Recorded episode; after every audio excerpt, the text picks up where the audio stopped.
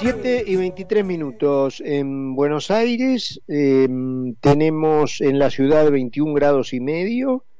Vamos a ir a conversar eh, con Roberto Kachanowski. Hoy es un día para conversar con un economista de la talla de Roberto. Roberto querido, ¿cómo estás? Bien, ¿qué decís, Carlos? ¿Cómo andás? Muy bien, muy bien, muy bien, por suerte. Bueno. Eh, bueno, contame supongo que habrás estado incluso hasta desde el punto de vista técnico buceando un poquito en el tema del presupuesto, pero contame qué, qué te pareció lo que eh, viste, no sé si lo seguiste, supongo que sí, este ayer y lo que se aprobó y teniendo en cuenta la facilidad que tiene el oficialismo para aprobar las leyes en el Senado, bueno, podemos considerar que esto ya es ley, ¿no? te, digo la verdad, ayer estaba, eh, llegué hoy a la tarde de Posadas, así que eh, tuve, no, no, no seguí en detalle todo, iba mirando cada tanto alguna cosa que salía en internet, ¿no es cierto? Eh, pero después de tantos años de ver presupuestos truchos, no, o sea, ya tampoco es algo que me entusiasme demasiado, ¿no? Pero vamos sí, a por, ¿eh? Em, no, no, digo, te iba a proponer empezar por ahí, ¿no? Por la truchez de este, de este presupuesto, por, por los presupuestos del presupuesto, por ejemplo, en materia inflacionaria, en materia de crecimiento, en materia de tasa de cambio. mira, yo lo primero que diría es eso, para poder hacer un presupuesto, vos tenés que más o menos poder estimar cuánto vas a gastar en el futuro, ¿estamos de acuerdo? ¿Cuánto te va a ingresar y cuánto vas a gastar? ¿Y en qué? Ahora, yo te pregunto, vos en tu casa, con el peso de esto que tenemos como moneda, ¿no? No sé si decir de moneda, cuasi moneda o qué, pero vos ¿sabés cuánto vas a gastar dentro de dos meses? No, imposible. Bueno, ahora yo te digo, hace un presupuesto en, un año, ¿sabés cuánto vas a gastar en tu casa? Menos. Menos. ¿Te puedes imaginar que 4.800 páginas que tiene el presupuesto, 4.800 y algo más, eh, hacer un presupuesto sin moneda es un chiste. Es imposible. Claro, es lo mismo que hacer un edificio sin un metro. ¿Cómo, perdón? Es lo mismo que hacer un edificio sin un metro. Es claro, exactamente. Y poner tres metros de altura, eh, sí, casi, a dedo, poné ahí. Entonces te queda un piso de metro y medio, otro de cinco, otro de dos, qué sé yo, cualquier cosa te queda. Entonces, el primer problema que hay para hacer un presupuesto en serio es que no tenés moneda y eso no te permite hacer cálculo económico. Esto, disculpame, pero es importante que... A ver, no, no, eh, ¿cómo disculpame? Al contrario, este, metele con todo ahí que es el meollo de la cuestión. Claro, la acción humana, que es un tratado de economía de Ludwig von Mises, eh, economista de la escuela austríaca, habla mucho del cálculo económico. ¿Qué es el cálculo económico? Poder estimar ingresos y gastos futuros, y luego poder determinar tasas de rentabilidad, etcétera. Dice, para eso tenés que tener moneda. O sea, ojo, no estoy plagiando, estoy repitiendo lo que dice alguien que sabe más que yo, o que sabía más que yo porque falleció, obviamente, ¿no es cierto? No, no merece el premio Nobel lo que estoy diciendo tampoco. Simplemente es, es tan elemental como decir, mira, no podés presupuestar nada si no tenés moneda. Y eso le pasa a una familia, le pasa a una empresa, le pasa a un país, obviamente, ¿no? Entonces, el otro tema que no es menor es cuando vos subestimás o pones una inflación menor a la que vas a, tener.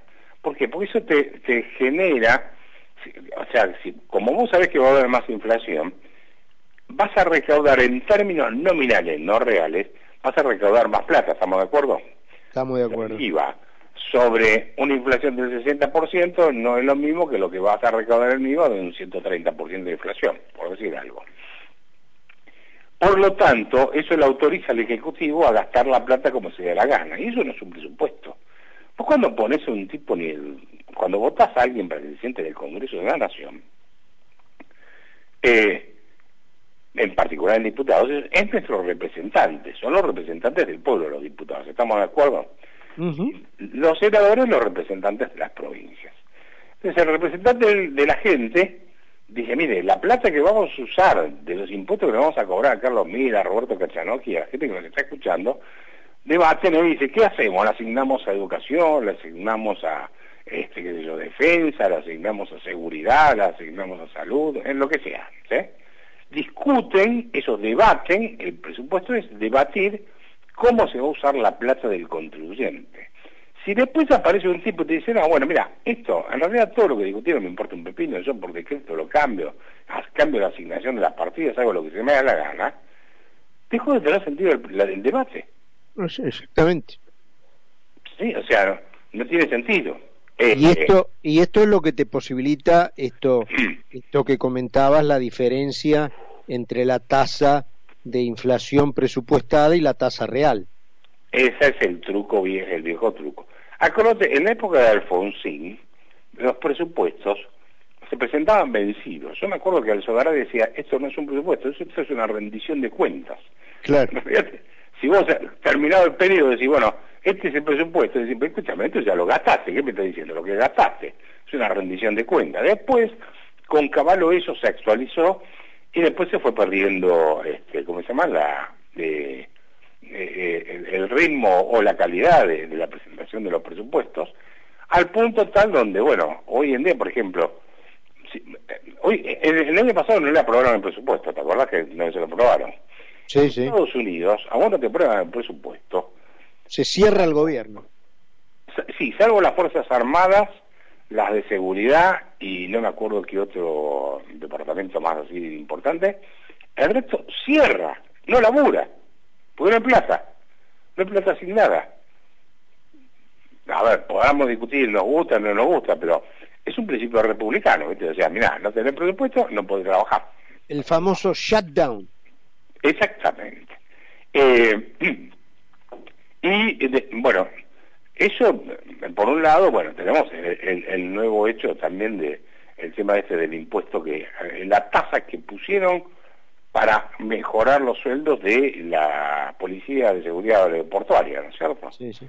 Ahí, este, si bien, bueno, son centavos, no son 80 centavos de dólar, 250 pesos, pero hay una cuestión de principios involucrada y te quería preguntar porque hay algunos diputados que han hecho de la cuestión impositiva, me parece con justa causa, todo un, todo un tema este no sé si de campaña, porque no sé si la campaña empezó o no empezó, pero bueno, eh, pero de discurso por lo menos, y que, eh, bueno, y que ayer no estuvieron. Sí.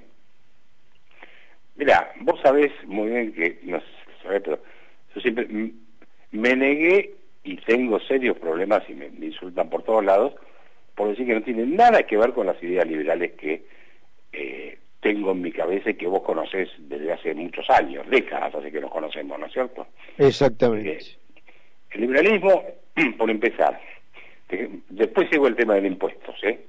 Pero por empezar, el liberalismo lo que no busca es un Mesías salvador. El, liberalismo lo que busca es eh, instituciones a lo largo del tiempo. Y acá lo que tenemos es una persona que se presenta como el Mesías salvador. Eso es un populismo de otras características. Vamos que tenés a Cristina Kirchner diciendo, los malos son el Fondo Monetario Internacional, los malos son, este, qué sé yo, no sé, eh, los grupos concentrados, los que ajustan precios. Yo soy la buena, vengo a salvarlos.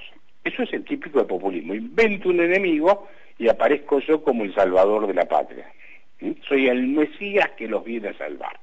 El otro aparece la casta. Ahora define lo que es casta de lo que más le conviene. Por ejemplo, Bussi en Tucumán, ¿es casta o no es casta? Eh, ese otro de que estaba con la baña que fue candidato a, senador por la capital federal, ¿es liberal y es casta o no es casta? El otro que estuvo con Dualde y que dice, habla maravillas de, este, ¿cómo se? De, de, Mendiguren. ¿Qué es eso? Y, puedo seguir con el listado. Entonces, pareciera ser que defino que es casta o no es casta según mi gusto y mi paladar. Y termino arreglando con todo lo mismo que son lo que yo estoy criticando, pero yo como yo soy el Mesías que los viene a salvar, defino quién es casta o quién es casta. Después encontrás que hay horrores desde el punto de vista económico. no saben lo que es el New Deal. Y esto lo he podido comprobar porque me han insultado brutalmente, porque el, New Deal, todos creen que fue hacer pozos y taparlos. El New Deal fue una maraña de regulaciones que la volteó la Corte Suprema de Justicia, no conocen historia económica. Cuando te toman la generación del 80, y te toman los datos y dicen, ¿ves cuando Argentina era liberal, progresaba? La generación del 80, en rigor, estoy hablando de Mitre, Sarmiento, Roca, etcétera, era una generación que fue liberal y desarrollista al mismo tiempo. Por ejemplo, Roca le puso, estableció el curso forzoso del peso. Sabías eso, ¿no? Sí, claro.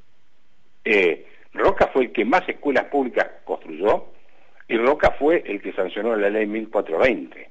La generación del 80 le aseguró una renta mínima a los ferrocarriles para la inversión que estaban haciendo y le dio una cantidad de leguas a cada lado de las vías para que vendiesen, cosa que sería una energía. Entonces vienen estos torquemadas con la, cruz diciendo ustedes, yo soy el puro, todos ustedes son unos, ¿cómo se llama?, impuros que se venden a, a los amarillos y no sé qué historia y no saben ni siquiera historia en Argentina, porque después usan los datos de la generación del 80 para mostrar que el liberalismo es bueno. Y la realidad es que la generación del 80 se acercó mucho al liberalismo, pero tuvo muchas cosas que no fueron liberales. No sé si, soy claro en esto. Sí, sí, sí, y leí un artículo tuyo respecto del liberalismo que necesita el país, que si querés, para los que no lo leyeron, este, lo podés resumir, este, o te invito en realidad que lo hagas. Sí, yo, creo que lo que tenemos que hacer es hablar de un liberalismo en serio. Y entonces ahí yo propongo, entre otras cosas, siete medidas básicas, que son las mínimas indispensables, no las que tal vez vos y yo, si nos sentásemos y fuésemos presidente y vicepresidente, quisiéramos implementar, sino las mínimas que necesitamos para sacar el país adelante. Son siete, que son una reforma monetaria, una reforma de, una de regulación de la economía, una eh, eh, reforma o modernización laboral, una reforma del Estado en tamaño y calidad de gasto público, una reforma impositiva, una integración de la economía argentina en el mundo, tiene que exportar e importar, eh, exportar e importar más, y séptimo, hacer una gran política de transformar los planes sociales en trabajo. Eso es un tema aparte que lo tengo muy estudiado y que en algún momento si querés lo, lo podemos comentar. Pero lo que digo es, mira, este, esto es lo que tenés que anunciar. Ahora, la realidad es que la velocidad de cada una de las medidas es distinta, porque vos una reforma monetaria va a ser mucho más rápido que una reforma del Estado. Si yo vos te digo, mira, llego al gobierno y mañana hago pelota todo el gasto público, te estoy mintiendo. Claro. Porque el gasto público, porque por ejemplo, vos para sacar un tipo del Estado, un ñoqui, le tienes que hacer un sumario. No lo puedes echar porque sí. Va a aparecer un juez y te va a decir, no, señor, usted no lo puede echar. Y es así, te guste o no, está, está mal, etcétera, pero te decir es derecho adquirido. Vos cuando te dicen, mira, hay 160 y pico de impuestos, los voy a bajar a 10 en la Argentina, no te están nombrando, no te están eligiendo monarca, te están eligiendo presidente. Y el presidente puede actuar sobre los impuestos nacionales, no puede tocar los impuestos provinciales ni, ni las tasas municipales porque no en un federalismo eso no corresponde. Entonces, lo que digo es, cuando hablemos, de, lo que mi intención fue proponer, hablemos del liberalismo, pero en serio, que es lo máximo que uno quisiera, es una cosa. Ahora, después, lo mínimo que tenemos que hacer, presentémoslo seriamente, no inventemos cosas. Yo te digo, bueno, vamos a dolarizar. ¿Mm? Cosa que por ahí vos estás de acuerdo, yo también, o no, no importa, pero mm. si no sabemos siempre de no tener los dólares para, para dolarizar, ¿cómo hacemos? ¿Se entiende? Entonces, lo que no quiero es que mi intención de esa nota es decir, empecemos a hablar de liberalismo en serio, no vendamos humo, porque para vender humo está Massa, está Cristina, están algunos juntos por el cambio, hay mucho vendiendo humo. Entonces, hagamos, vendamos una idea liberal, que vos sabés muy bien que en, los, en la época del kirchnerismo, a vos y a mí nos tocaron momentos muy duros. Feísimos. Cuando, nos rajaron, cerraron el canal, a mí me mandaron ciertas inspecciones de la FIP, etcétera. Pero venimos batallando con estas ideas. No las prostituyamos para conseguir que 50 chicos nos digan qué grande sos. porque no tiene sentido. Roberto, antes de despedirte, adelante. te he escuchado mucho hablar sobre cómo se hizo la Argentina y qué es lo que contribuyó a destruirla, que es el tema de el, digamos el nacimiento de la cultura del trabajo y la muerte de la cultura del trabajo. Sí, la cultura, a ver, Argentina se construyó con inmigrantes, la mayoría de esos pobres, muchos de esos hasta con muy poca formación, digamos, académica o intelectual, o algunos ni siquiera sabían leer y escribir, pero venían a la Argentina a trabajar. ¿Por qué? Porque las condiciones institucionales de ese momento, o sea, las reglas de juego que imperaban, hacían que era el gran debate entre Sarmiento y, y Alberti, ¿no? ¿Qué tipo de inmigración necesitamos? ¿eh? Eh, entonces, venían y vinieron, la Argentina se construyó con inmigrantes que vinieron a trabajar, no vinieron ni a, buscar un puesto público, ni vinieron a buscar un plan social, porque existían aparte. Entonces, la Argentina se construyó con algo muy elemental, con el trabajo. No estoy diciendo tampoco nada que merezca el premio Nobel. Ahora, la cuestión es eh, cómo volvés a eso, ¿no? Hoy creo que hay una nota en La Nación. Entonces se pierde esa cultura del trabajo y se va a la cultura de la dádiva. Cuando aparece el bendito discurso, donde hay una necesidad, hay un derecho. Exactamente. Ahora, la cuestión, ya para ir redondeando, Robert, es cómo, cómo volvés a eso, ¿no? Hoy hay, eh, hay una nota en La Nación, bueno, que prueba con varios ejemplos que incluso la gente que quiere dar trabajo no encuentra ningún eh, ningún candidato